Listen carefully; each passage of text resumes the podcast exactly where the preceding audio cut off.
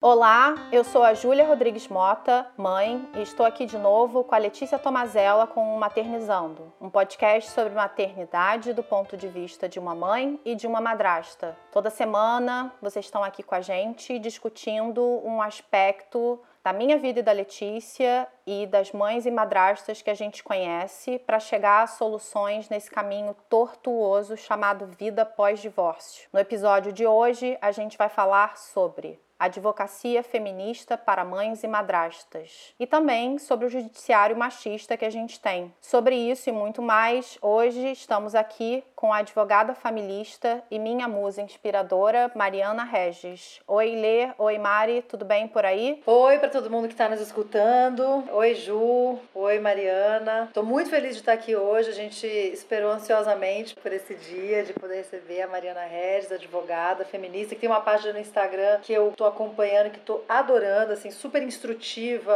acolhedora, informativa e tudo mais. Então, estou super feliz. Então, Mariana, muito obrigada por ter aceitado o nosso convite, por estar aqui hoje, porque eu sinto que muitas ouvintes vão realmente poder receber suas contribuições. Eu tenho certeza que as nossas reflexões, as informações vão ajudar muita gente.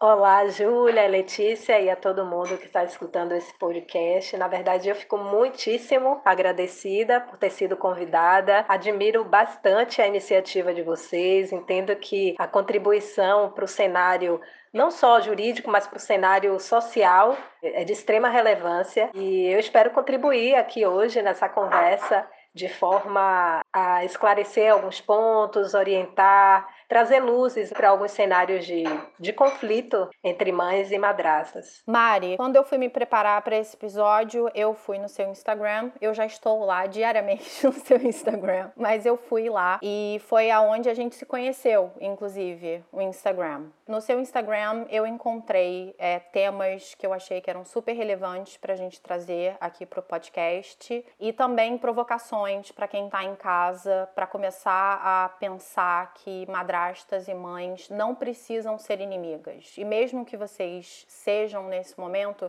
que pode não ser assim para sempre. Então, Mari, você fez um post que dizia: é possível dizer que o judiciário prioriza a dignidade das crianças quando expõe suas mães à sobrecarga financeira e a outras violências praticadas pelos pais? Explica um pouco pra gente, Mari. Eu li o seu texto no post, eu li os comentários, então eu queria saber o que que esse post quis dizer, o que que você tem para dizer para os nossos ouvintes sobre isso. Bom, Júlia, na verdade, a provocação que eu quis fazer é porque na vara das famílias, todas as decisões, especialmente as decisões que dizem respeito à guarda, alimentos, regime de convívio, elas são alicerçadas ou supostamente alicerçadas na proteção integral da criança.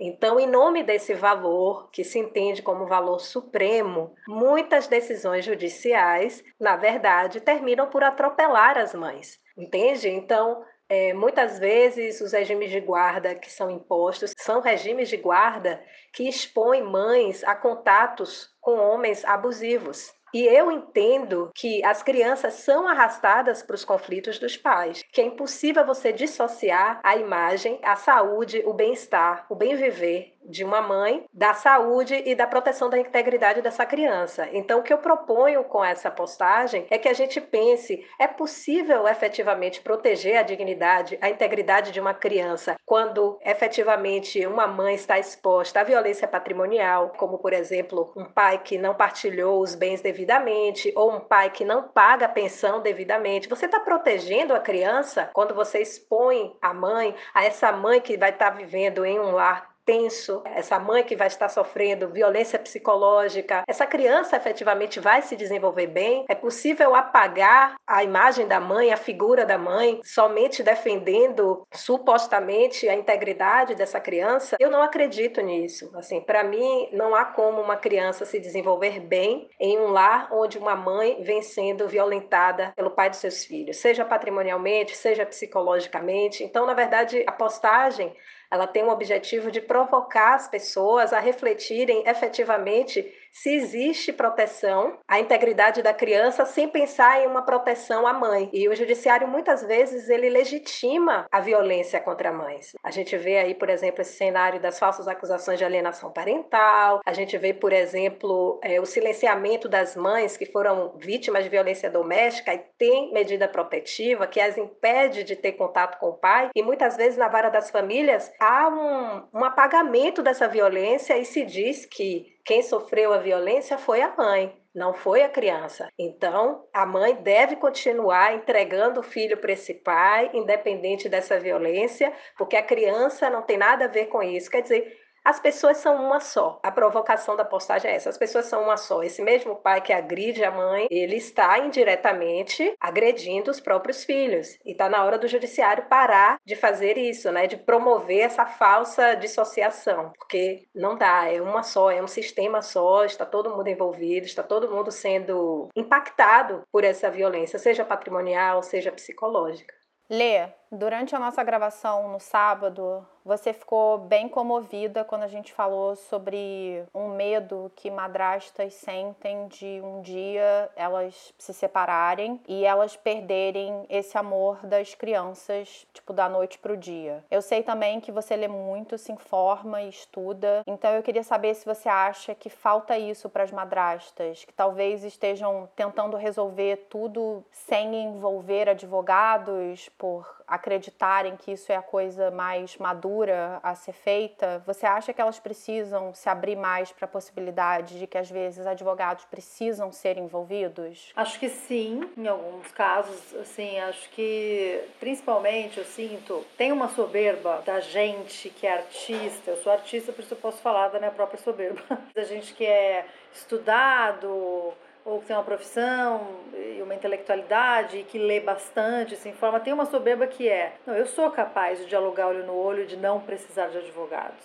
É meio isso, assim. Como se só precisasse de advogados, quem de alguma maneira não é informado, não é estudado, ou tem uma classe social mais baixa, algo assim. É, ou pessoas até de classe social alta, mas que a gente considera ignorantes emocionalmente. Não é assim. Hoje eu quebrei meu próprio preconceito com relação a isso e eu vejo que, primeiro, todo mundo tem suas ignorâncias emocionais. Isso é ser é humano, independe de qual classe social você habite, de qual seja o seu nível intelectual, escolaridade, tudo mais. Porque emocionalmente cada um tem uma história, cada um tem as feridas que tem, as memórias que teve, os fatos que tiveram que viver. Então, nesse sentido, todo mundo em algum lugar precisa, para começar, talvez de um olhar de fora, para te ajudar a percorrer um caminho. E no que tange a solução de conflitos, eu sinto que confiar a sua história a um advogado bacana, você serve para, pensando assim, vou usar uma palavra meio hippie, mas assim, promove mais luz do que sombra. Por exemplo, recentemente eu vi um casal de um pai com uma madrasta que eles se sentem muito fracassados como seres humanos porque eles estão tendo que recorrer a advogado para fazer negociações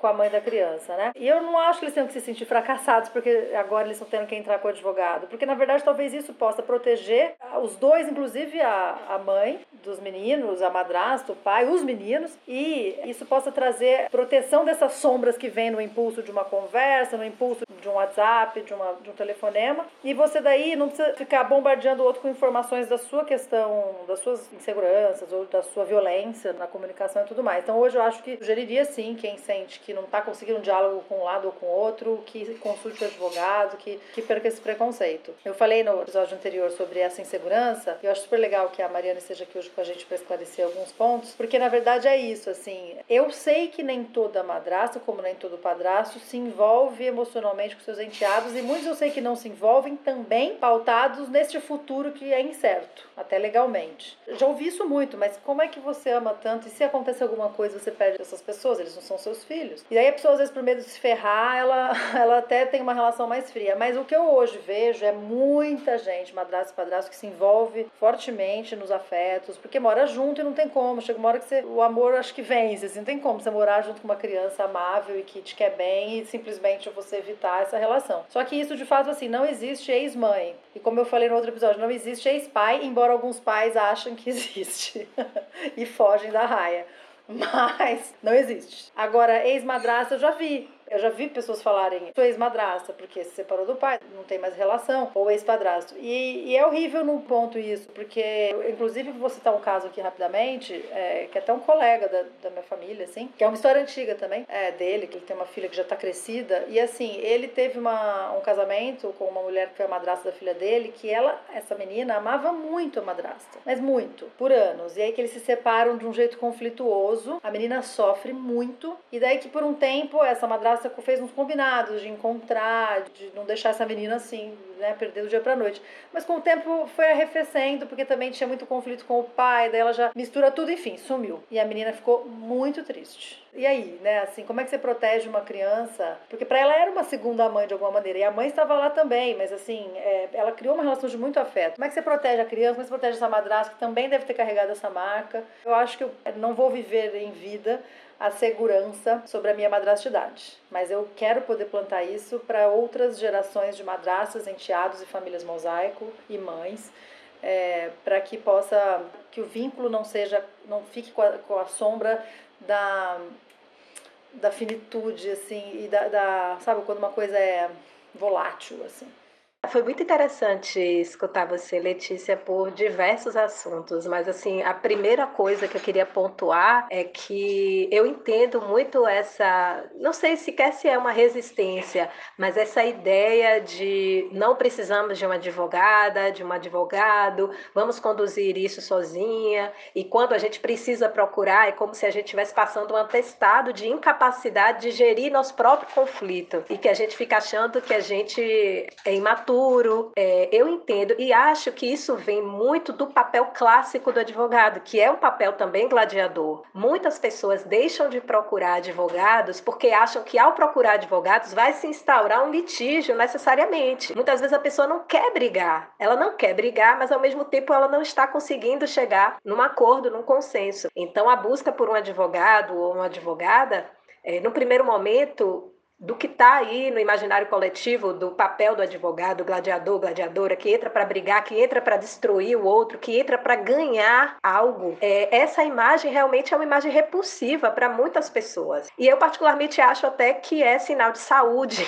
É sinal de saúde que a gente não queira buscar advogado quando a gente é socializado para achar que o papel do advogado familista é esse. Só que esse é um papel, é uma imagem para mim, totalmente ultrapassada, atrasada. A gente não contribui em nada se a gente se coloca dessa forma, porque ao invés de ajudar aquela família, porque o nosso olhar tem que ser para a família toda, né? A gente não pode sequer só olhar para a pessoa que busca a gente, mas ao invés de ajudar aquela família, a gente só contribui para um agravamento do conflito. Então, eu acredito muito que o advogado, a advogada de família, tem que ter um papel muito mais colaborativo do que esse papel de quem chega para brigar, de quem chega para ganhar.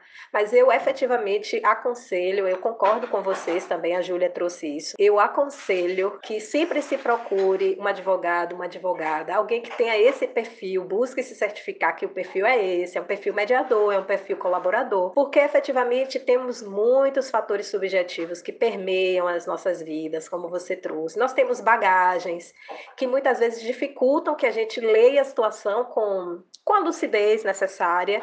Isso não é problema nenhum, isso é parte da nossa condição humana. E o advogado e a advogada conseguem olhar de fora de uma maneira mais fria, né? Porque não está envolvido no conflito, na situação, e consegue apontar caminhos mais saudáveis. Eu acho que essa é a verdadeira função do advogado e do advogado de família. Não é essa ultrapassada que chega, na verdade, para agravar a situação e não para melhorar e para tentar liberar as pessoas. Eu acho que a nossa atuação deve ser para liberar as pessoas do conflito, para que elas sigam as vidas delas e não para ficar eternamente discutindo e ganhar. E nisso eu queria até é, recomendar, tem um filme que aborda muito isso, que é a história de um casamento, né? Que é esse filme recente, foi indicado para o Oscar, e isso está muito claro, porque no início eles não querem advogados de forma alguma, eles procuram justamente um psicólogo, um mediador, enfim. Eles não querem advogado, depois a mulher opta por uma advogada, e aí se instala uma situação, eu não quero dar spoiler, né? Mas recomendo muito que se assista esse filme porque fica justamente essa mensagem. E aí, no segundo momento, uma outra coisa que você trouxe, que é justamente sobre essa insegurança dos direitos né, da madrasta, uma vez que a relação afetiva com o marido, com a esposa, né, no caso de padrasto, se rompe.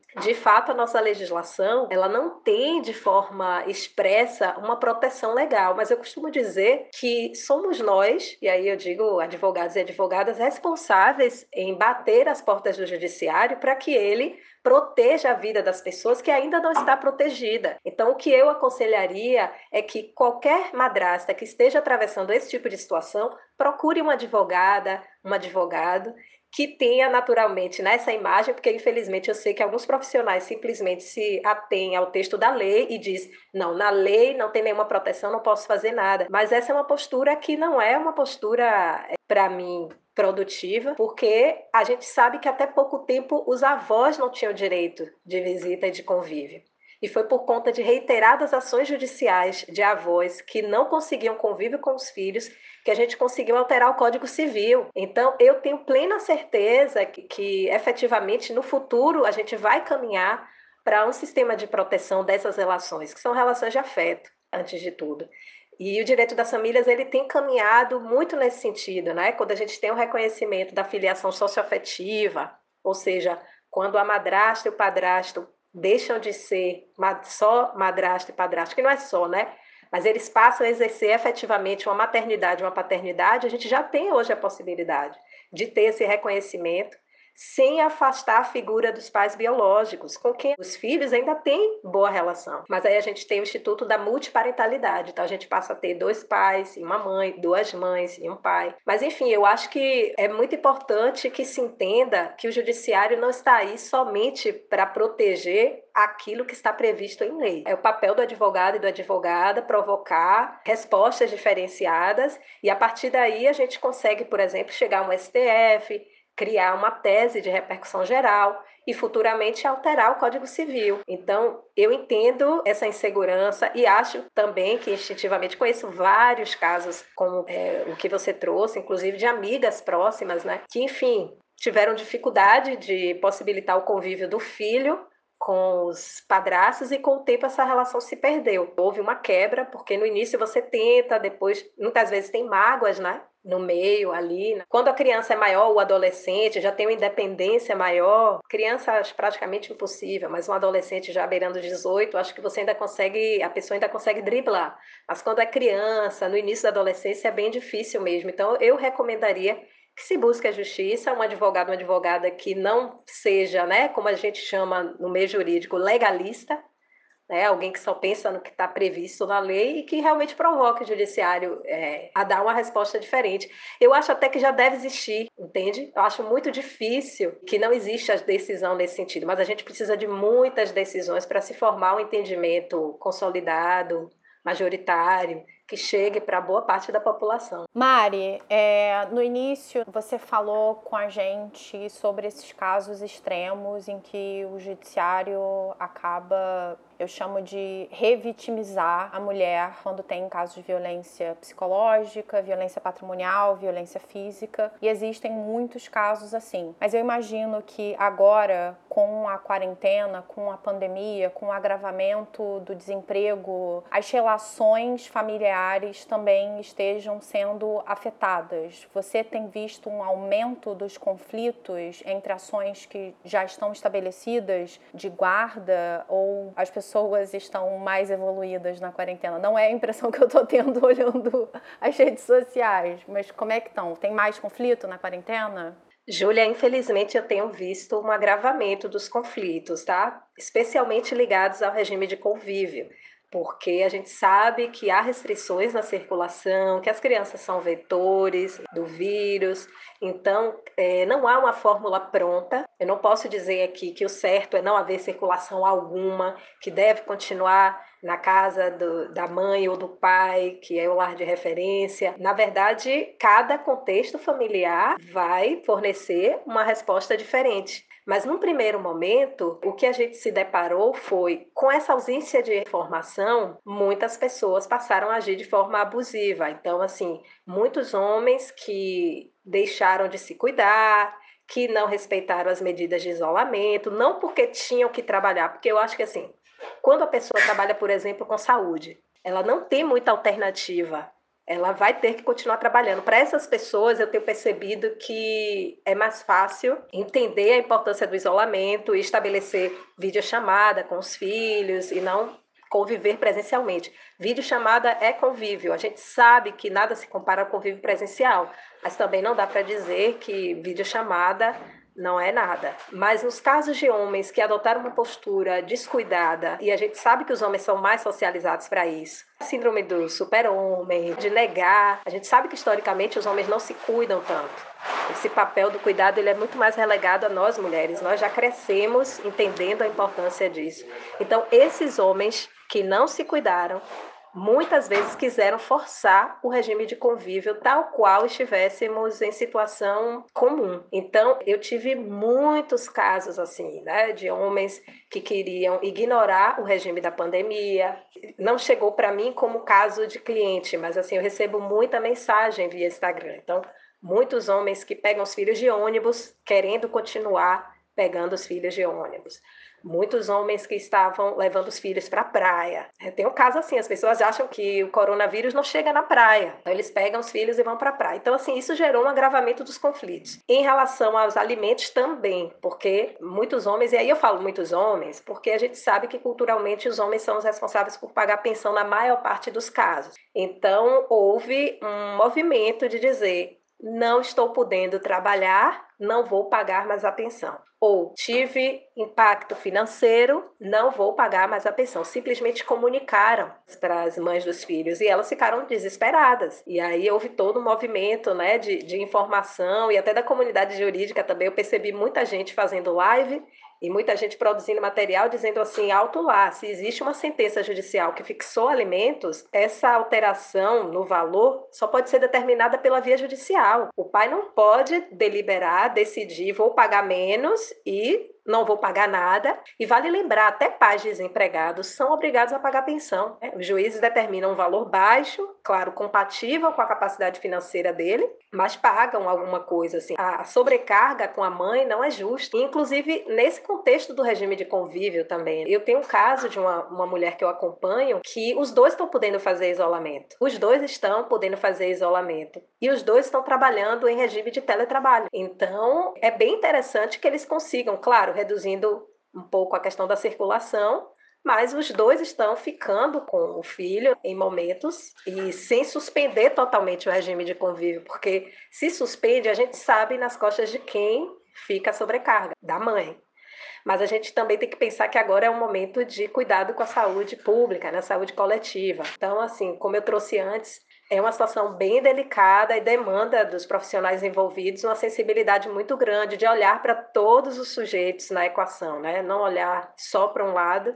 Infelizmente, eu vejo esse agravamento mesmo, assim, dos conflitos, porque quem se sentia responsável demais por pagar pensão, mesmo tendo capacidade financeira hoje, porque é, não houve impacto, acha que deve pagar menos. A pandemia virou assim um aval generalizado para que as pessoas não paguem. E a gente está com um problema que assim, o recurso judicial para obrigar homens que devem a pagar era prisão. Então, se não se está devendo e não paga é prisão. Só que logo no início da quarentena foi decretada que todas as prisões por pensão alimentícia seriam em regime domiciliar. Ou seja, se já está todo mundo em casa e você agora não vai prender mais na cadeia, né, o sistema prisional, você vai ficar preso em casa, esses homens agora que não vão pagar mesmo. Eu entendo a importância dessa medida, eu acho que atende critérios de direitos humanos. Eu não sou a favor de prisões por pensão alimentícia é, em cadeia, né, nessa fase.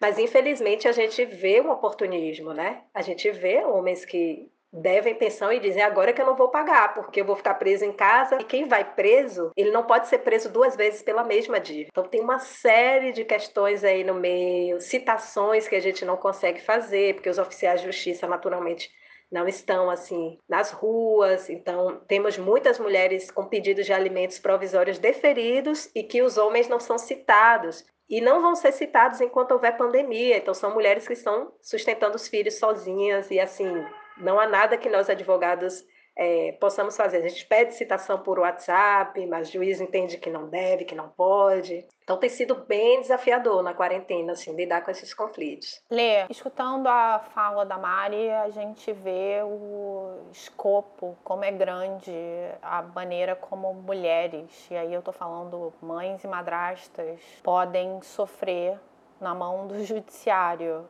Mas com a quarentena, já que eu perguntei para Mari sobre a quarentena, você acha que as mães, você tem escutado casos em que as mães estão usando da quarentena para negar direito de visita aos pais e às madrastas? Sim, eu faço parte de algumas redes de madrastas, em várias redes essas madrastas, algumas madrastas também são mães, quer dizer, tem, essa, essas maternidades vão se misturando, assim, né?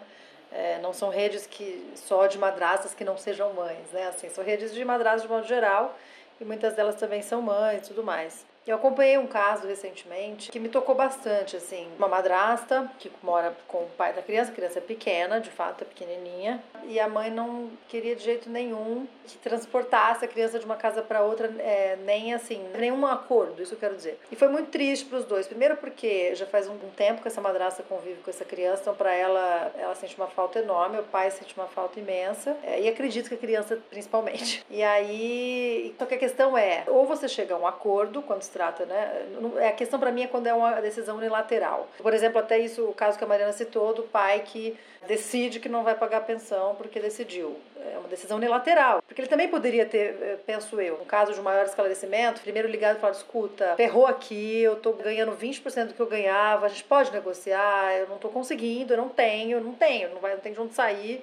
E aí, de repente, isso vai, vamos chegar a um acordo, ou mesmo via advogado e tudo mais. Agora, quando é uma decisão unilateral que você não liga, não fala, olha, não, não comunica, não explica, simplesmente decide, seja o que for, por lado do pai ou lado da mãe, é, eu, eu, eu, discordo, porque é, quando você decide unilateralmente, outras pessoas estão envolvidas. E em alguns casos a criança pode responder também o que ela gostaria. Ela não vai decidir, mas ela pode responder se ela for um pouquinho maior, do tipo, você gostaria de passar, né? Como é que você preferia? Quando uma criança um pouco maior, uma semana, uma semana, quer dizer, para todo mundo também fazer as vontades, também não ficar só ordenando ali coisas unilateralmente. É, então aí esse caso que eu estou citando, desse casal que eu conheço, eu conheço o lado da madrasta e do pai, né? E eles ficaram muito tristes. Aí entram as questões que você percebe, ou me parece, pode ser um julgamento, não sei, que um lado ou outro, assim como esse caso do pai da pensão, né? Usa isso, como a Mariana falou, como pretexto. Ah, não vou pagar porque estamos em pandemia, por exemplo, né? Assim, às vezes não necessariamente nem está impactado financeiramente. O que aconteceu ali é que em algum momento ia ser o aniversário da criança.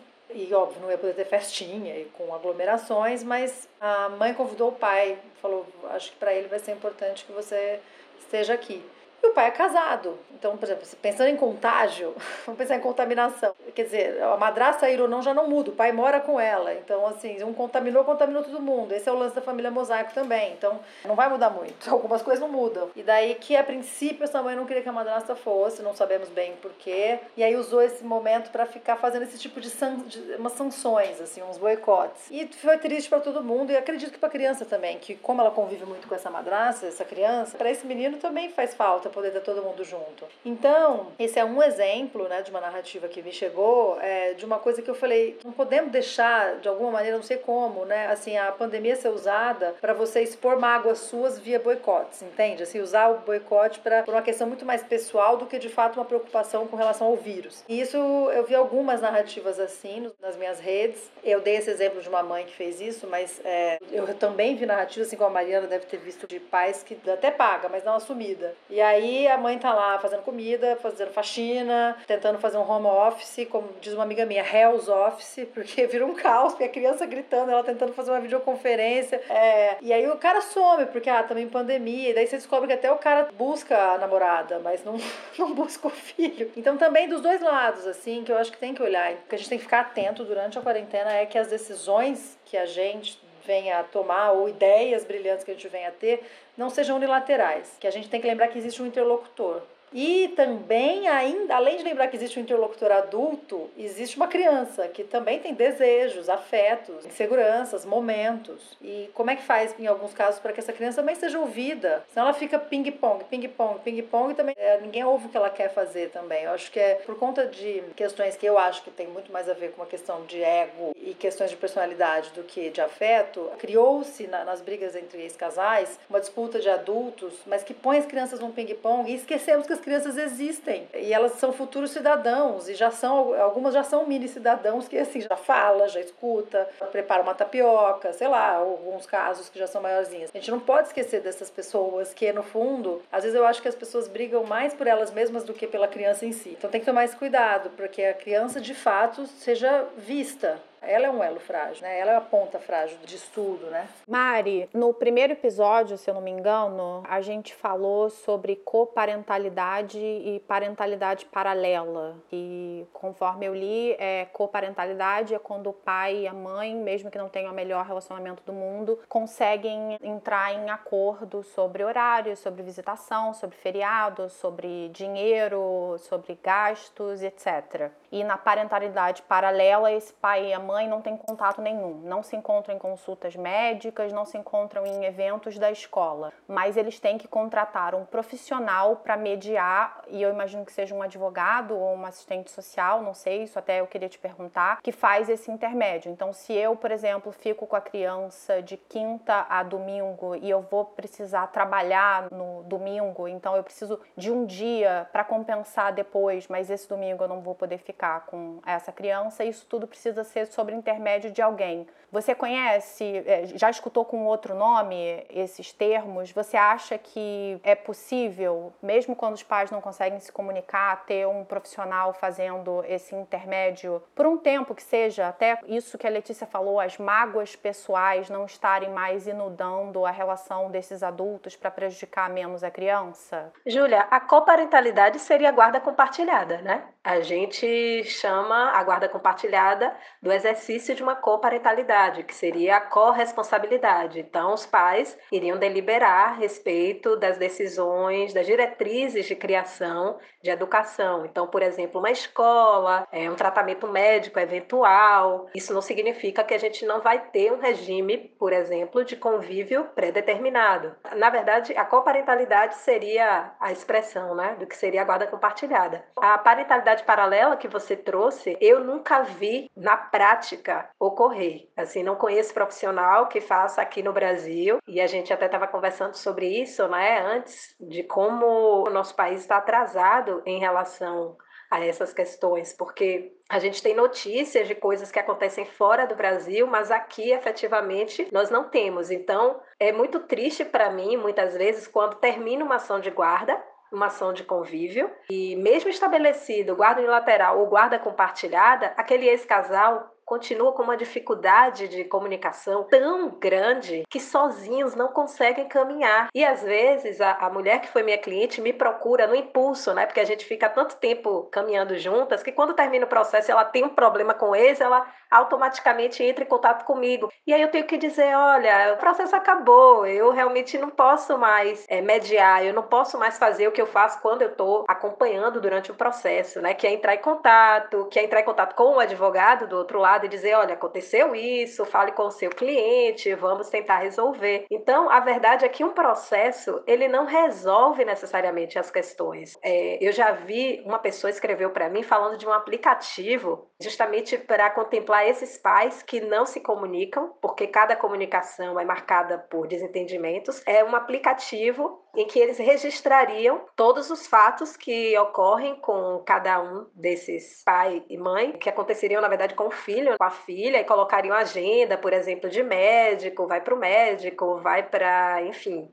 E assim, eu acho fantástico que isso aconteça, né? Que a gente pense em alternativas.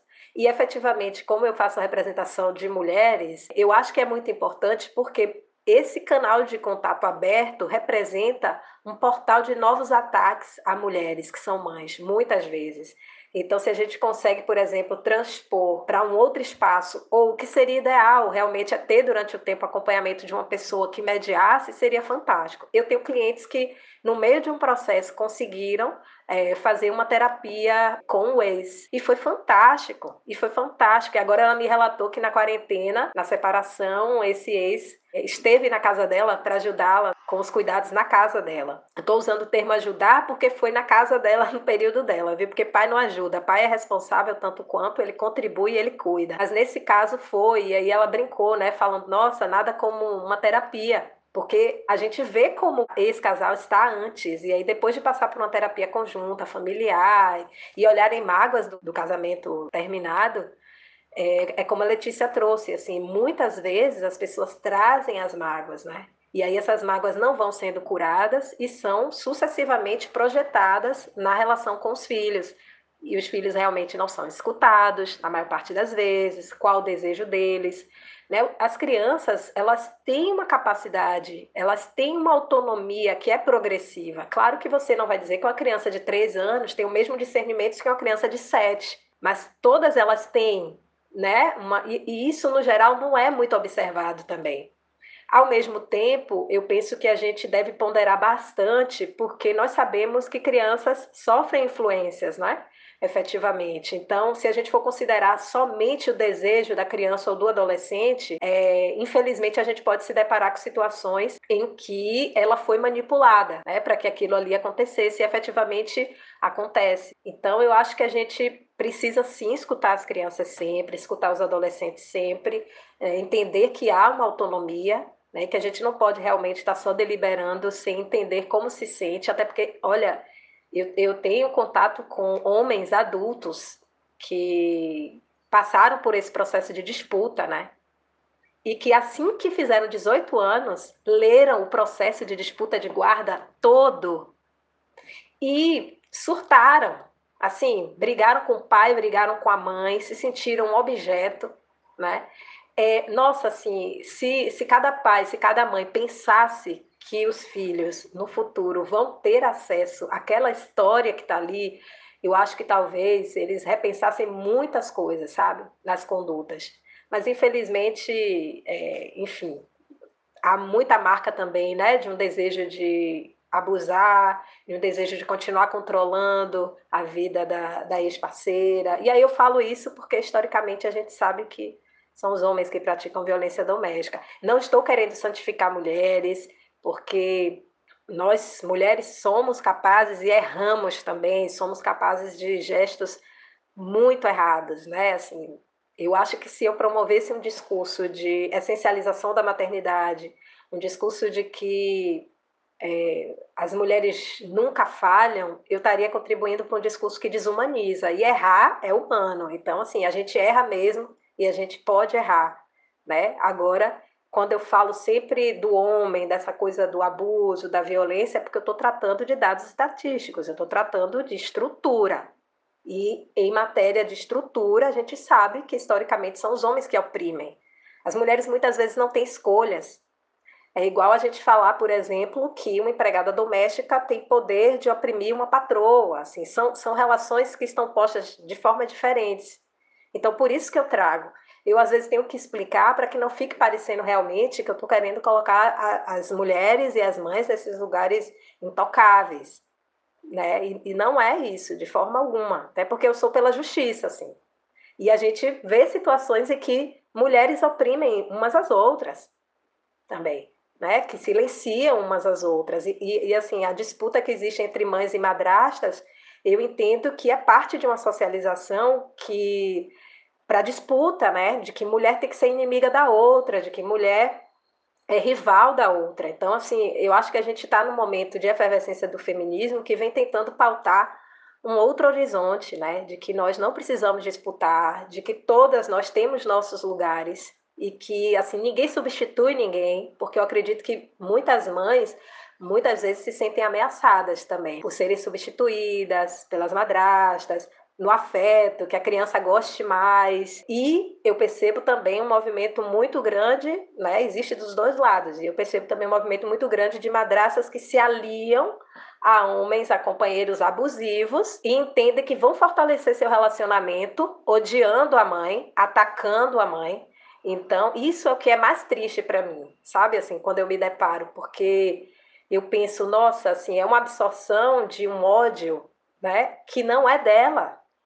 É um ódio que é trazido pelo homem, né? Então nós estamos sempre girando nossas existências ao redor da vida dos homens, né? As pessoas não conseguem perceber que aquela mulher ela está muito próxima, aquela outra mulher, ela está muito mais próxima dela do que o homem com que ela está casada. E essa dificuldade de enxergar a humanidade, de, de nos enxergarmos enquanto irmãs, no sentido de que estamos na mesma condição, é que faz também com que mães e madrastas muitas vezes briguem tanto, disputem tanto, né? Porque é uma socialização dupla, de, de entendermos que somos rivais e também de entendermos que temos que estar ao lado dos homens e que isso vai fortalecer nossa, nossa união. E já vi muitos casos de separações ocorrerem e, finalmente, as madrastas se unirem às ex.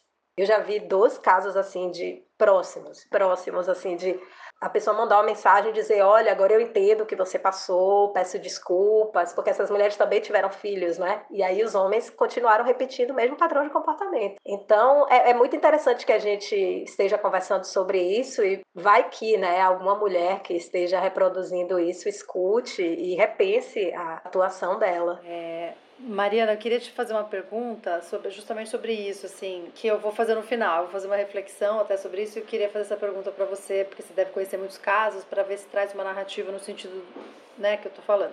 Que é o seguinte, isso que você fala é muito interessante, porque desde a minha primeira conversa com você, é uma coisa que eu fico pensando, assim, já é um pensamento, assim, que eu e a Júlia ficamos tentando refletir como fazer para que, porque se as mulheres não competem como mães e madrastas, elas competem com outras coisas, né, assim, vamos generalizar a competição, pode ser no trabalho, porque entrou uma mais, uma formação no exterior e você não tem, e daí ela também é bonita, e daí você ah, sei lá, eu tô meio velha, não sei, tem mil tanta coisa que nos ensinaram, assim, que eu queria poder que eu, sei lá, eu queria que a gente explodisse um pouco tudo isso em algum momento e renascesse melhor, para ver se de uma vez a gente conserta. Essa é um erro assim grave e perverso do machismo que vai cindindo a gente, né, e sempre colocando a gente isolada aqui lá lá e rodando falocêntrico, assim, o mundo é falocêntrico, rodando em volta de um falo. Até parece que vale tanto assim. Eu fico pensando assim, é, isso que você fala, às vezes tem casos de madrastas que viram um braço machista dos atuais maridos em ataque ao uma ex-mulher que às vezes está lá sozinha,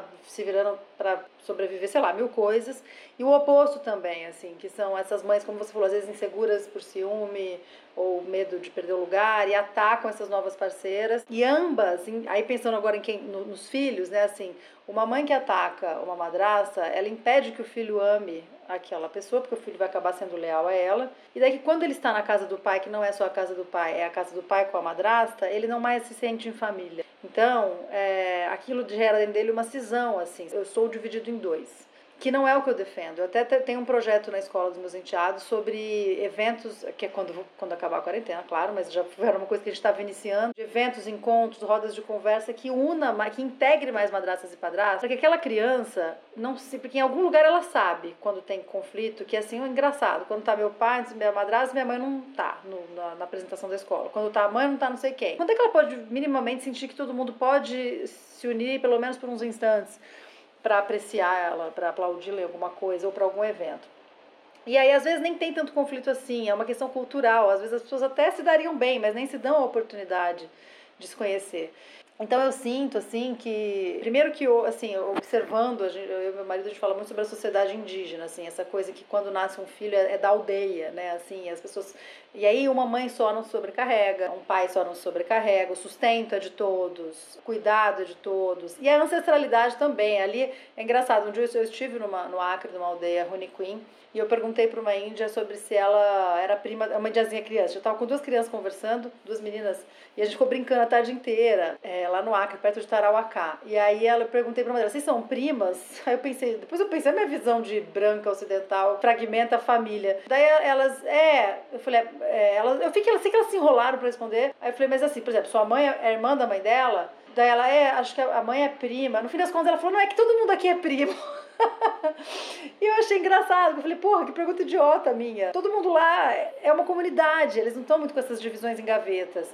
E eu acho, sim, que a ligação, a ligação que nós temos da figura feminina a uma religiosidade sacraliza essa figura materna, só ferra as próprias mães. Sobrecarrega, ela tem que ser extremosa, ela não, não pode se sexualizar ela não, é, se ela arrumar outro parceiro, ela vai interferir na cabeça do filho. Eu não sei de onde tiraram isso. Eu estava lendo outro dia, estava falando para a Júlia assim, vários terapeutas falando sobre como é saudável que os pais se recasem, assim, que os filhos não precisam crescer com, com uma referência só para não se tornarem às vezes o maridinho da mãe em casa ou a esposa, do, sabe, para todo mundo ter o seu papel. Claro, se isso acontecer, não é porque você tem que ser obrigado a casar, mas mas que às vezes é isso, a mãe não se sexualiza porque agora ela é mãe, daí vai ter, trazer outro homem ali, e às vezes ela passa a vida assim. É, não, eu já vi isso, assim, sei lá, minha avó ficou viúva e nunca mais, aos 33, e acabou ali a vida sexual dela, a vida, ela como mulher, em algum, de alguma maneira. E assim, então eu vejo que isso, na verdade, só sobrecarrega as próprias mães e impede, aí entram várias questões emocionais, que elas compartilhem um pouco mais a maternagem dela com outras mulheres. E eu vejo casos que, isso, que foram na contramão disso, que, que, são os casos de sucesso, que eu gosto muito de pensar neles, de lembrar, de a madrastas que eu entrevistei até para o meu livro, ou que eu e a Ju conversamos aqui, de madrastas e mães que, que se sentem mesmo compartilhando uma maternidade. E que uma não sente que a outra tirou o lugar dela. Quer dizer, a mãe não deixou, não é menos mãe porque entrou uma madrasta. E a madrasta não é a, a, eterna coadjuvante ou figurante só porque ela não é a mãe. Quer dizer, é um compartilhar e cada uma tem o seu próprio lugar, tem o seu próprio valor, e elas entenderam isso. E aí, a mãe, assim, tem casos que a mãe inseriu a, a madrasta no grupo de WhatsApp da escola, e, e, as duas vão juntas, às vezes, a reuniões, e às vezes o pai nem vai. É, e elas vão juntas e compartilham essa, essa educação. É, então, eu vi alguns casos de sucesso em que as mulheres entenderam que elas não precisam competir e que se unir não significa que os papéis sejam os mesmos, que, que o valor fica pela metade, ao contrário, são dois inteiros, né? E eu queria saber de você, assim, se você tem casos que você conhece disso, de que deu certo, não só quando o casamento dessa madrasta acaba, que aí ela começa a entender a ex, mas durante, assim, se você conhece casos de que a mãe e a madrasta conseguiram se entender, não precisa ficar amiga, mas assim, casos que deu, elas entenderam que, que é possível ser parceiras e não oponentes. E se você conhece casos assim para citar pra gente ou não. Letícia, é, eu lido muito com casos conflituosos, né? Então, assim, é, se eu for falar da minha experiência em escritório, infelizmente eu não conheço nenhum caso que haja essa configuração, que eu também entendo como ideal, eu concordo absolutamente com o que você trouxe. Eu acho que é uma sobrecarga imensa se responsabilizar exclusivamente ou quase exclusivamente pelo cuidado dos filhos. Então, eu acredito que a experiência de ter filhos é uma experiência que deve ser comunitária. Não é sequer só do pai e da mãe, né? Eu acho que e antigamente eu sou, enfim, eu nasci em 1980, né? Então assim, tinha muito essa coisa do convívio com vizinhos, com as pessoas da rua, que hoje a gente não tem mais. Hoje a gente não tem mais, então é todo mundo trancado no apartamento, o filho que já entra na creche desde muito pequeno e passa o dia inteiro, não tem mais aquela coisa de ficar com o vizinha, com a vizinha, não existe. Então, infelizmente, o que chega para mim das mulheres que eu acompanho é quase sempre essa marca do conflito. Mas eu também acompanho muita mulher que foi vítima de relacionamento abusivo, entende? Então, acaba havendo uma dificuldade maior por isso, porque são homens que desqualificam muito suas ex-parceiras, que estão em disputa com ela. Então, naturalmente, as mulheres que estão com ele dificilmente é, se manteriam ao lado deles se elas tivessem essa, essa conduta mais amistosa e mais colaborativa. Agora, é, eu tenho casos de muitas mães que falam para mim, Mariana, eu sei que a madrasta cuida bem do meu filho. Quando ele está lá, eu fico até mais tranquila de saber que ele está com ela. Eu sei que ela cuida bem do meu filho. Inclusive, acha que o homem é bem descuidado e que é a madrasta realmente que segura a onda. Então, por mais que ela tenha problemas, eu tenho várias clientes que reconhecem que a madrasta cuida bem, que inclusive se sente mais segura em mandar o filho para casa do pai porque ele está com a madrasta. Isso eu tenho vários relatos, mas infelizmente é, ainda não não alcançaram esse lugar embora muitas tenham feito esse movimento. E sabe qual é a principal queixa dessas mulheres que gostariam de ter uma relação boa e não têm? Que não houve antes uma apresentação, que não houve antes uma conversa. É, eu tenho o caso de uma cliente, por exemplo, que se surpreendeu no dia de uma reunião escolar ela chegou na reunião escolar e estava lá a madrasta, sentada, né, junto com o pai. Então, assim, para ela foi um choque. Ela se sentiu desrespeitada. Não porque existe uma outra figura que vai auxiliar, né? Porque convive na mesma casa. Mas, por exemplo, o marido dela casou e ela não soube. Ela ficou sabendo por fotos de rede social. Então, isso é um descuido. O ex-marido dela, né, já levou a madrasta para a reunião escolar sem falar, então ela ficou muito constrangida. Isso levou a uma situação. Por mais que ela reconheça que essa madrasta cuida bem do filho, que ela até prefere que o ex dela esteja casado com alguém, existe essa mágoa que não conseguiram dissolver por conta desse atravessamento. Então eu acho que se se houvesse um cuidado logo no início da relação, se houvesse um cuidado no início da relação, eu acho que seria muito diferente para muitas das mulheres que eu, que eu acompanho, sabe? Muito diferente mas como não há, como. E assim, eu nem quero demonizar também essas mulheres. Eu acho que é porque não vem com. A gente não vem com manual, né? A gente se torna e aí a gente vai ali no meio.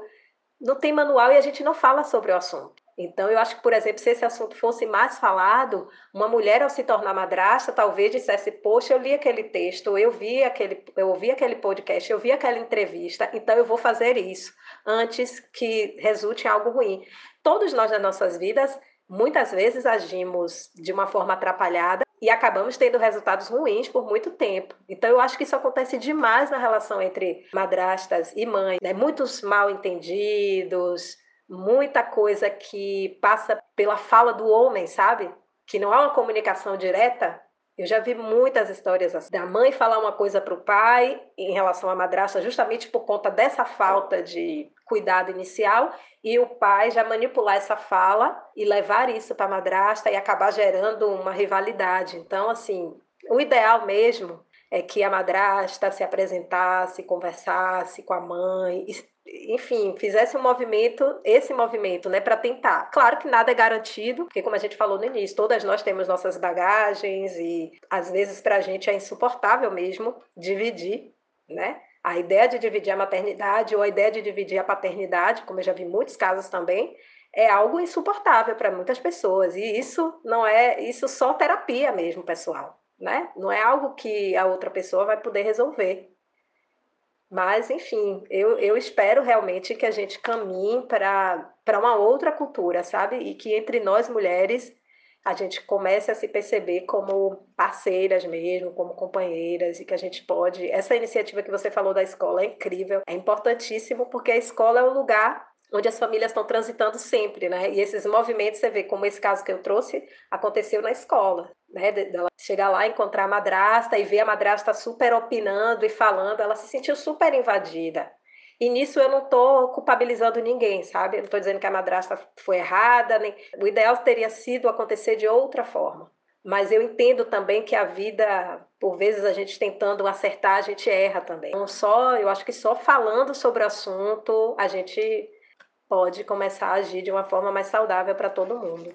É, eu fiquei pensando no que vocês duas falaram agora e fica aqui o meu pedido para quem trabalha no judiciário, psicólogas, consultoras, para que exista universidade, para que exista uma especialização para depois que acabam essas disputas de guarda na justiça, porque pais e mães precisam ser orientados também quando não está havendo uma ação judicial, porque senão se tem um novo problema, você vai entrar com uma nova ação judicial, depois de ter passado anos numa ação judicial e aí complica ainda mais a situação, expõe a criança de novo a ter que ser entrevistada, a ter que ir lá falar que quer ficar com um ou falar que quer ficar com outro. Os homens usam muito isso, é uma tática de guerra chamada dividir e conquistar. Se essas duas mulheres estão brigando entre elas e estão fazendo o que ele quer, ele está no controle o tempo todo da relação. Mas também, e aí eu trago uma provocação, é, eu conheço um caso em que a mãe, toda vez que ela não gosta de uma coisa que o ex e a madrasta fazem, pode ser uma coisa pequena, tipo colocar uma foto numa rede social. Ela vem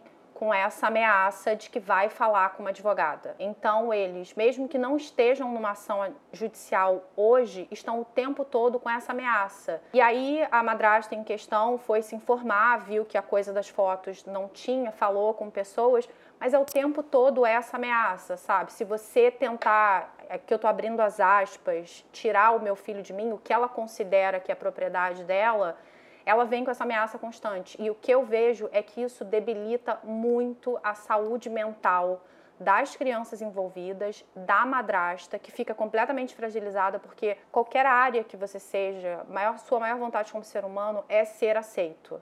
E se você fica rejeitando uma pessoa o tempo todo, e é por isso que a gente quis fazer esse podcast, porque se a gente convencer uma mãe e uma madrasta a trilharem esse caminho juntas e não em oposição, eu acho que as coisas já melhoram muito. Mas, Mari, o nosso judiciário é machista e caro. O que, que uma mulher que não tem recursos pode fazer em termos de juntar provas, documentos, para agilizar e aumentar as chances dela mesmo que ela tenha que ir no defensor público. Eu sei que você faz consultas iniciais para mulheres, para dar uma base de informação para elas quando elas têm que recorrer a um defensor público, mas o que, que essa mulher pode fazer para se ajudar? E essa mulher, eu estou falando, caso mãe, mas eu também queria que você falasse um pouco sobre uma madrasta que se separou de um cara que usou os filhos como massa de manobra com a ex-mulher, mãe dos filhos, e que agora está usando essas mesmas crianças como massa de manobra para evitar que essa madrasta tenha acesso a essas crianças. Eu sei que é complicado,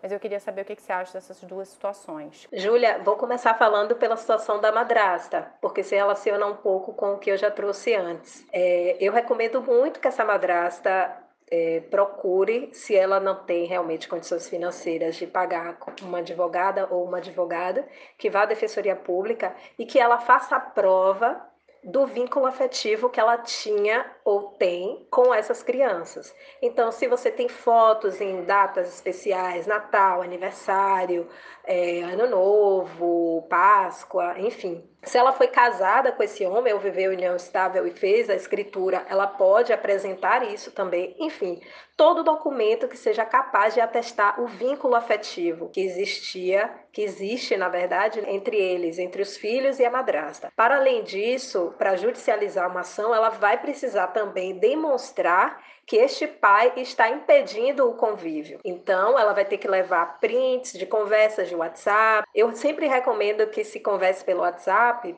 quando possível, porque pelo WhatsApp dá para fazer prova, né? Então, às vezes, conversas telefônicas, a gente tem mais dificuldade em gravar ou até de colocar no processo e que o juiz vai escutar. Então, o que eu sugiro é que se apague o nome da pessoa, do contato, deixe só o número e ela faça registro de, de todas as recusas injustificadas de convívio. Então, ela vai procurar o judiciário, demonstrando que houve um casamento ou uma união estável, é, demonstrando o vínculo, falando naturalmente do sofrimento. Isso quem vai desenvolver é o defensor ou a defensora, mas o que ela precisa provar são duas coisas: a existência do vínculo e com a vínculo afetivo com essas crianças, do convívio, etc., e a recusa do pai. Então, é, ela vai procurar para ter uma regularização do regime de convívio. Né, baseado nessa relação de afetividade. E aí, no caso das mães que estejam atravessando qualquer problema ligados problemas ligados a convívio também funciona da mesma forma. É, ela vai trazer todas as recusas do pai, né, para que ela conviva, ou quando é um pai que não quer conviver, também todas as provas desse homem que ele se recusa a conviver, a cuidar dos filhos, né? Porque convívio é um cuidado afetivo. Então, muitas vezes, homens pagam pensão, que é um cuidado material, e acham que estão isentos de conviver com os filhos, né? e aí sobrecarregam muito as mães. É muito importante que se demonstre efetivamente no judiciário a recusa seja do convívio, é, porque ele não possibilita o convívio com a mãe, ou a recusa em conviver com esses filhos. Porque o judiciário, ele naturalmente não quer enfrentar situações em que não há um conflito instaurado. Né? Os juízes veem com muito maus olhos aquela pessoa que está provocando toda a máquina judicial, que é uma máquina cara, para estar discutindo coisas pequenas. Por isso, Júlia, que eu também sempre aconselho as pessoas, antes de ingressarem com a ação, que elas tentem resolver pela via extrajudicial. E aí, de novo, quem tem dinheiro paga advogado, o advogado pode tentar fazer um acordo extrajudicial para regularizar esse convívio. Agora, quando a pessoa está numa condição de vulnerabilidade social e econômica, em vários estados aqui do Brasil, nós temos os balcões de justiça, que são lugares onde você vai e agenda uma mediação. Você não precisa ir acompanhado de advogado, nem de advogada. Chegando lá, vai ter a figura do mediador, da mediadora, que é essa figura que vai ouvir os dois lados e que vai empregar técnicas é, para tentar desobstruir o canal de diálogo. E a partir daí, pode-se chegar a um acordo ou não. Se se chega a um acordo, esse acordo já sai de lá com o envio para o judiciário para ser homologado. Depois a mãe e o pai só voltam 45 dias depois, 30 dias, depende de cada local, para ter esse acordo. Então ela nem precisa passar pelo procedimento judicial e é gratuito os balcões de justiça têm acesso gratuito. Se a pessoa já tiver alguma condição financeira, seria interessante que, que ela pudesse fazer uma consulta com a advogada ou advogado e tê-lo do lado de fora, ou talvez dentro, caso a outra parte também esteja assistida e permita, porque na mediação se busca realmente garantir um equilíbrio das partes. Então, se um está com o advogado, o outro só fica se a outra parte permitir. Porque de fato há um desequilíbrio. Ainda que o advogado não fale muito nessas situações de mediação, há um desequilíbrio porque a simples figura do advogado já assina para uma sensação de proteção. Então, se você chega num lugar e não tem ninguém, você se sente muito desprotegida. Isso já impacta a sua capacidade de falar é, o que você sente, de discutir né, todas as suas questões. Então, o que eu recomendaria, via de regra, é isso. Nós temos também a oficina de parentalidade e divórcio, que eu, eu fiz até a formação, mas ainda não foi instaurado em, na maior parte do Brasil, né? Que é uma oficina que tenta trabalhar justamente com pai e com mãe, questões ligadas ao convívio e aos alimentos. É muito interessante, porque ela tem caráter educativo e preventivo de conflitos. Então, o objetivo do CNJ, que é o Conselho Nacional de Justiça, é que em todos os casos de divórcio litigioso, os pais e mães passem por essa oficina de parentalidade e divórcio. Eu fiz a formação, acho o projeto incrível, quero muito trabalhar aqui com isso quando efetivamente for implementado, porque a gente entende que é importantíssimo, né? E eu acho que contribui muito para o que você estava falando antes, né? De, desse acompanhamento póstumo. Os pais precisam aprender a dialogar. Infelizmente, a gente sabe que há homens com perfil abusivo que não se trata de aprender ou não dialogar, eles não querem dialogar. Eles querem efetivamente impor. E é o que a Letícia trouxe, assim, que incomoda realmente é a imposição unilateral.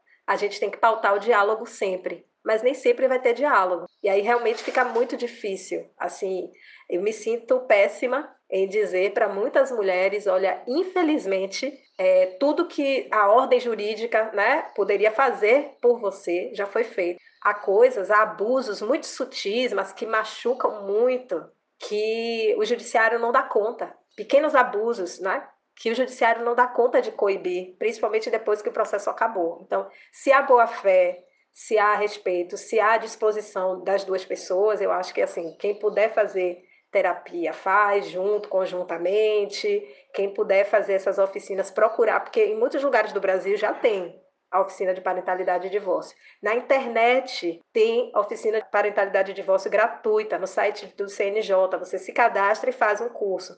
Claro que é muito menos, trabalha muito menos a subjetividade do que essa outra oficina que é presencial, que tem uma série de exercícios, né, dinâmicas de grupo, mas já é alguma coisa. Eu já fiz, inclusive, para ver como é. Recomendo quem quiser entrar. É bem interessante, é gratuito, né? Para quem para quem não pode pagar.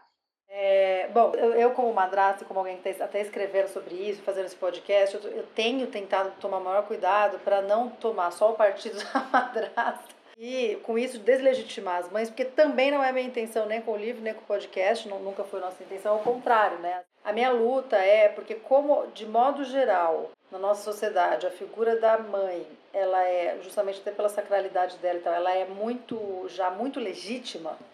Não se questiona os direitos dela, pode ter esses problemas, aí entram outras questões, problemas com ex-marido, abusos de poder, não sei o que, não sei o que, não sei o que lá. Mas a figura dela como mãe está legitimada, é, inclusive ontem até falamos disso, pois todo um comércio é, vende para o Dia das Mães, que é um dos dias das datas comemorativas mais celebradas. Existe o Dia da Madrasta, que é todo primeiro domingo de setembro, que ninguém sabe. e que eu acho que as madrastas nem comemoram, porque talvez nem saibam também, mas ele existe. E aí a gente está num movimento assim sobre uma luta de trazer esse dia mais à frente para que nenhum ente, é, nenhum ente familiar se sinta sem lugar, porque o dia comemorativo de alguma maneira simboliza um lugar legítimo. É, então, na realidade, embora a gente já tenha citado aqui vários casos, o caso que a Júlia trouxe das fotos, que na verdade é parecido com, com o que eu vou perguntar, vai nesse lugar. O que, que uma madrasta pode fazer para se proteger judicialmente, não só, como a gente já falou, de um pai que talvez no divórcio vá impedir que ela veja os filhos ou algo assim, os, os enteados ou algo assim, é, mas em caso em que ela está casada e ela não sabe exatamente se ela tem o direito a isso, por exemplo, é, por foto na rede social, requisitar os enteados no dia do domingo da madrasta, lá de setembro. Geralmente você, no dia das mães, entrega para o dia das mães, no dia dos pais você entrega para o dia dos pais. Se ela, será que ela pode requisitar esse domingo, caso não caia num domingo que seja dia deles? É, então, mil coisas estão aí envolvidas, porque o que, como a gente se sente, às vezes, como madrasta, muito à parte de um debate. Então, assim, casa do pai, casa da mãe. É o que eu sempre brinco, é que é, tudo bem a gente falar casa do pai para simplificar, mas eu também moro aqui. eu existo, essa casa é minha, eu pago, eu tenho um monte de essa casa é minha também, mas a gente fala casa do pai, em algum lugar isso vira uma figura que tem um eixo central, seus direitos, tudo. Casa da mãe tem o, é o eixo central da casa, e a gente fica, a gente tem casa, mas não tem. E então, é, a gente já falou um pouco disso também no episódio do podcast com outro advogado, mas eu queria saber também o seu ponto de vista sobre isso. A minha pergunta é: a única forma de a madrasta se sentir protegida em seus direitos, até para um futuro divórcio ou não, não importa, é via se tornar é, mãe socioafetiva? Ou em ela não se tornando mãe socioafetiva, ela também aí já consegue, como você mesma falou, às vezes através de um bom advogado você consegue alguns direitos. E, e, se, e se o ideal seja que ela se torne mãe socioafetiva, como se dá esse processo? Como usar esse processo se não, há, se não houver acordo, por exemplo, dos pais biológicos? Quer dizer, isso é, é possível ou daí se torna impossível? Como é um pouquinho disso? Eu queria só que trazer esse caso de situação insegura para a madrasta para para que a Mariana nos responda.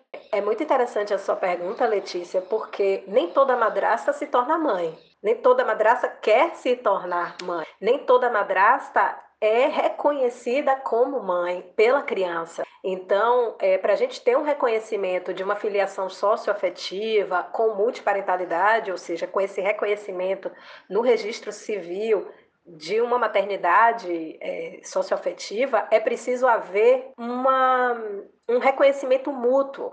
Quer dizer, a, a mãe socioafetiva deve reconhecer aquele filho né, como filho socioafetivo e o filho também deve reconhecer. Então não pode ser só de um lado, né? Então assim, é, hoje essa decisão, né, que concedeu a possibilidade, porque não, não se tornou lei ainda, né? É uma decisão, é uma tese de repercussão geral do STF em 2016 que vem sendo aplicada e a gente vem conseguindo é, o, esses reconhecimentos com base nisso, né? Com base nessa decisão, com base nessa tese. Então há uma série de critérios. Primeiro é que haja esse esse chamamento, um deve chamar de pai, outro deve chamar de ou pai, filho, ou mãe e filho. Deve haver o chamamento, isso é muito fundamental. Deve haver um reconhecimento público de que efetivamente aquela relação é de mãe, não é relação exclusivamente de madrasta, é de mãe, é de filho.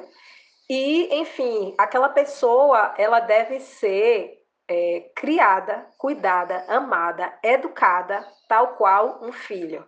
Né? Então, assim, se existe essa configuração, o direito é do filho e é da mãe socioafetiva. Então, pai biológico não concordando, mãe biológica não concordando, isso não impede que o judiciário reconheça. Existem ações que são litigiosas, porque a mãe socioafetiva ou o pai socioafetivo quer o reconhecimento e o outro lado não quer, mas o judiciário escuta e aí vai escutar a criança, tem toda instrução probatória, né? As pessoas trazem a prova, aí às vezes tem assinatura no boletim, tem as cartinhas de Dia das Mães que elas mandam chamando de mãe, tem uma série de, de provas que atestam que o vínculo ali passou a ser materno-filial, deixou de ser madrasta enteado, assim, ele se aprofundou de uma forma que a pessoa efetivamente se sente filha e a, a pessoa efetivamente se sente mãe.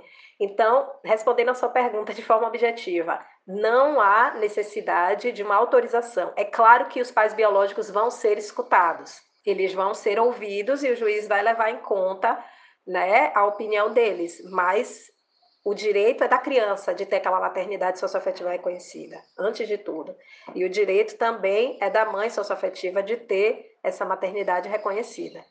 Então, quando a madrasta se torna mãe e quer ter esse reconhecimento, ela pode ir para o judiciário, mesmo que a outra parte discorde. Claro que o desafio vai ser muito maior quando há uma discordância, mas não é impossível. Inclusive, a gente tem muitos casos é, de não, não de reconhecimento de filiação socioafetiva, mas do ingresso do sobrenome em que os pais se opunham dizendo que, que não, que não quer que coloque o nome do padrasto, e a justiça é muito firme no sentido de dizer que o direito é da criança, o direito da personalidade é da criança, e, e claro, né, o padrasto tem que aceitar dar o sobrenome, mas o pai não deve opinar a respeito disso. Agora, a outra questão que você me trouxe, que ela é mais delicada, e é mais delicada por quê? Porque ela ainda não foi suficientemente enfrentada. No judiciário, a gente torna as coisas pacíficas, mansas, como a gente chama, quando a gente tem uma série de casos iguais. Então, você está falando, por exemplo, da data do Dia das Madraças, né, desse direito é, ao exercício de uma madrastia, eu acho que o nome seria assim. Eu já vi muito padrastio, então eu acho que por analogia dá para falar em madrastia também. É, eu acho que seria algo muito interessante a ser trazido é, por exemplo, em um acordo de regime de convívio, né? É, que o pai faça com, com a mãe da criança e aí preveja que no dia da, das madrastas a criança terá direito de convívio. Agora, se não houver acordo, é possível também, em uma disputa judicial, que esse pai faça esse pedido. O que vai acontecer é, é, que a madrasta ela não vai participar de forma ativa, ela não vai ser parte do processo, né? Então, talvez, quando é acordo é ótimo, porque acordo a gente faz o que a gente acha melhor, né? Autonomia da vontade total. Então, se pai e mãe entendem, concordam com isso, é, eu super faria isso, né? Representando mulheres, se um pai chegasse para mim, eu super trabalharia minha cliente a acolher isso, né? Entendendo que é, que é algo saudável. Então, assim, é possível fazer isso pela via extrajudicial? É. Basta que, se a pessoa tem dinheiro né, para pagar advogados, faz via advogados. Se não tem, procura um balcão de justiça ou a Defensoria Pública e pode fazer um acordo que isso seja contemplado, assistir esses direitos. Agora, se dentro de uma relação, o que é mais delicado, eu estou indo do, do que já está mais fácil para o mais difícil, dentro de uma relação de casados, o problema não está sendo entre o pai e a mãe, mas sim entre a mãe e a madrasta.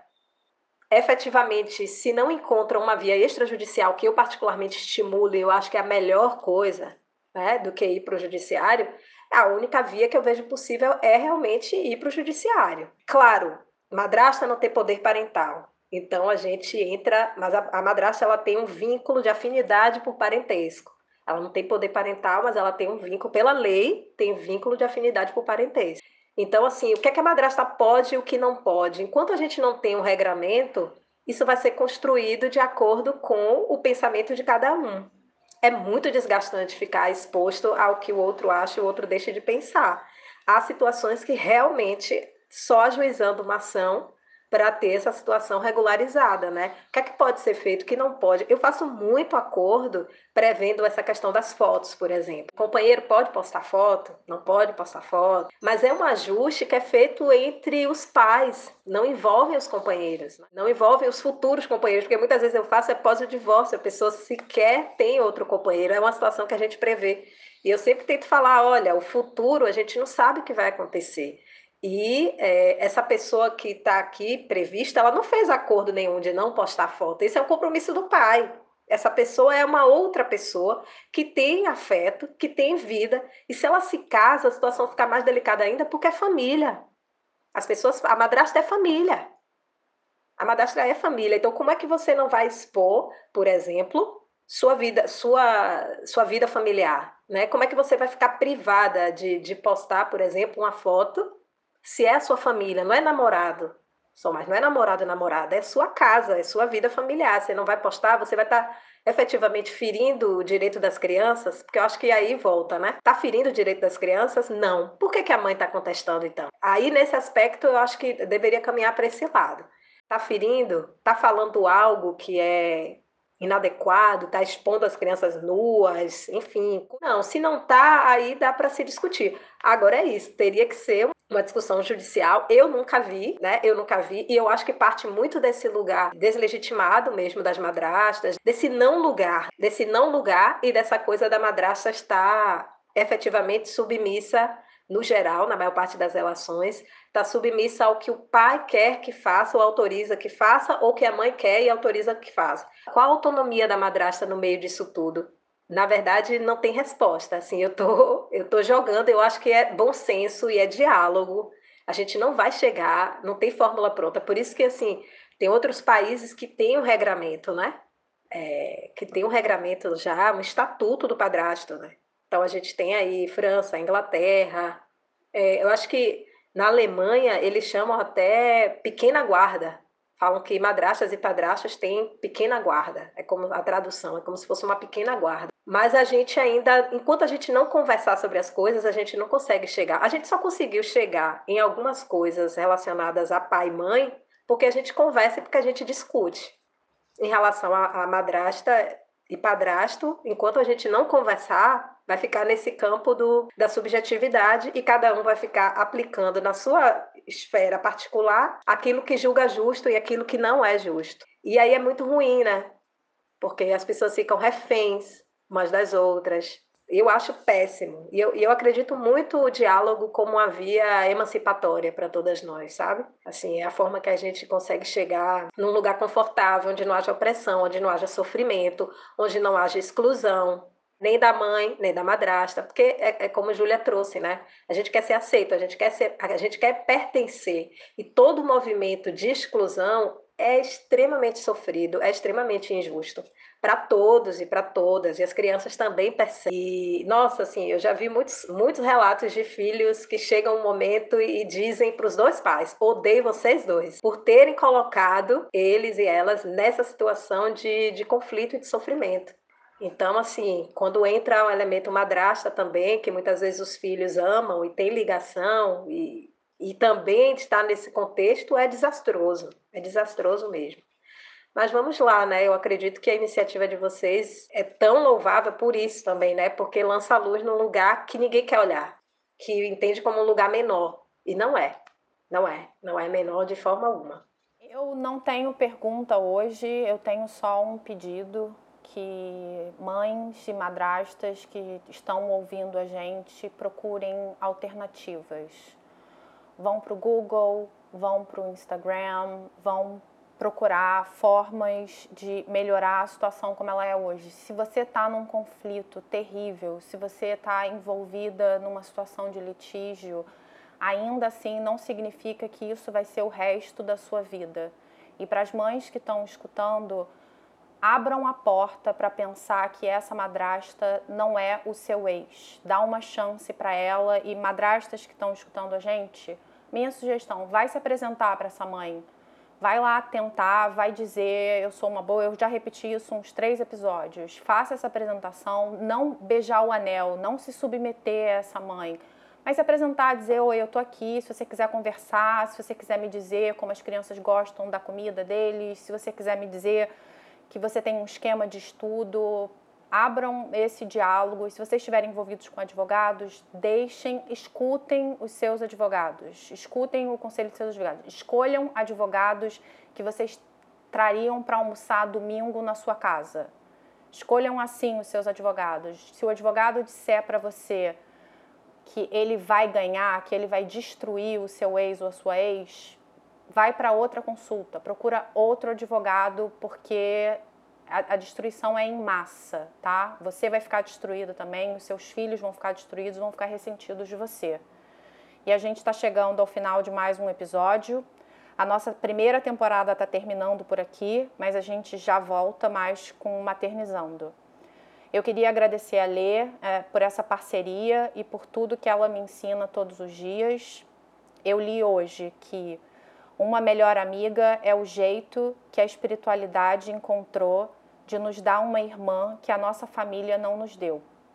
E é isso que a gente quer formar aqui nesse podcast: uma família, uma tribo, uma irmandade, para que a gente possa tentar chegar em acordos pelo bem das crianças. Mariana Regis, maravilhosa, eu te agradeço por tudo que você fez por mim pessoalmente e por você ter topado para participar do nosso projeto. Bom, eu quero agradecer mais uma vez pelo convite, fiquei muito honrada é, por ser convidada por vocês para falar de um tema que eu acho muito especial, muito delicado, muito sensível. E em uma conversa só, a gente falou de duas mulheres que muitas vezes estão postas em, situação é, de disputa, mas que não devem estar. Eu não acredito que nós somos essencialmente, nós estejamos, não acredito que nós estejamos essencialmente numa posição de rivalidade. Eu acho que isso é uma construção social e tudo que é cultura pode ser desconstruído.